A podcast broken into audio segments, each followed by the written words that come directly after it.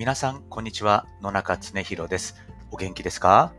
今日もオーストラリアのブリスベンからお届けしたいと思います。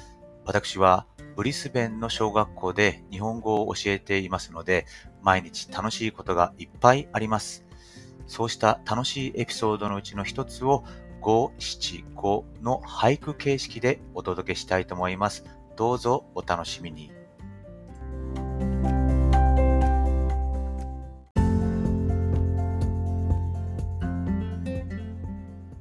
Hello everyone, my name is Tsunehiro Nonaka.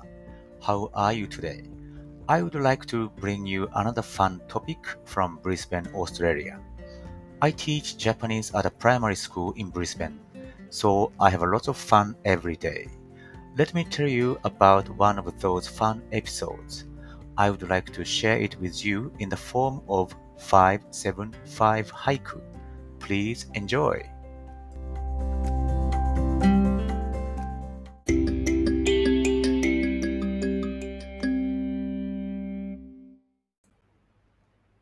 先生よ、センスというはセンス悪。先生よ、センスというはセンス悪。To call a teacher sense is to be insensitive. さあ、いかがだったでしょうか？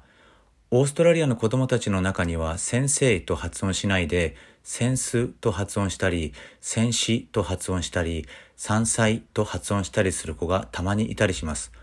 おそらくこれは英語の影響もあるんだと思いますけれども、日本人にとっては簡単に発音できる言葉もお国や文化が違うとなかなか発音しづらかったりすることもあるようですね。でもいろいろな呼ばれ方をすると不思議な気分になったりします。例えば、戦士と呼ばれたりすると、まるで自分が戦場で戦う兵士になったかのような気持ちになりますし、山菜と呼ばれると、まるで自分が山や畑で見かける野菜になった気になりますし、山菜と呼ばれると、まるで自分が3歳児になったかのような気になってしまいます。でも、そうは言っても、あまり強制的に先生と生徒の境界線をいつも引っ張りたいわけではないので賛否両論はあると思いますが山菜とか戦士とかセンスと呼ばれたらそれを自分のニックネームだと思って時々受け入れるようにしています。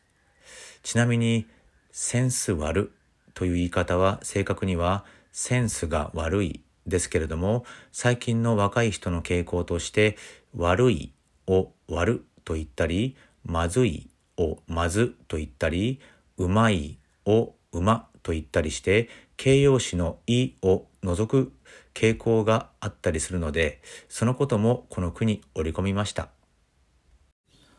How did you like it?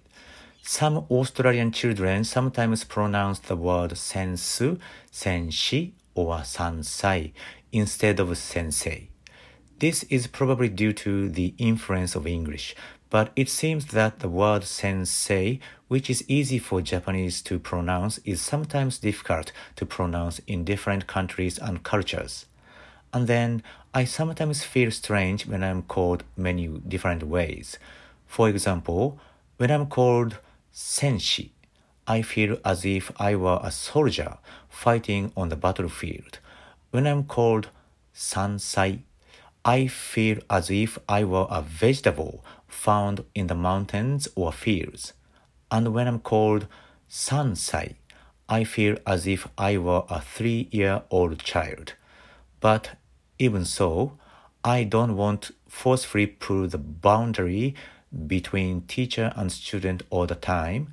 So if someone calls me sansai, senshi, or sensu, I try to accept it as my nickname, although I think there are pros and cons.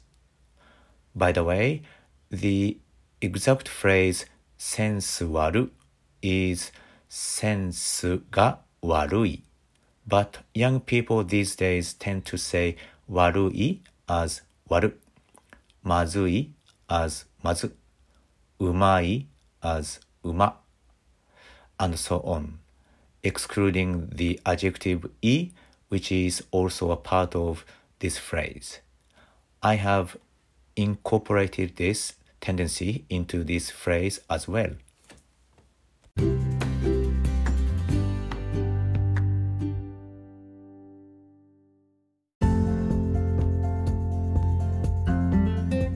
さあ今回のエピソードはいかがだったでしょうかあるリスナーの方から 英語でも解説してほしいというリクエストがありましたので英語の解説もつけてみましたこのポッドキャストを聞いて日本人だけでなく日本語を学習する英語圏の方々も楽しんでいただければ幸いです So how was this episode? One of our listeners asked me to explain it in English as well, so I added English complimentary as well. I hope this podcast will be enjoyed not only by Japanese people but also by English speaking people learning Japanese. それではまた来週 See you next week ありが10匹ありがとう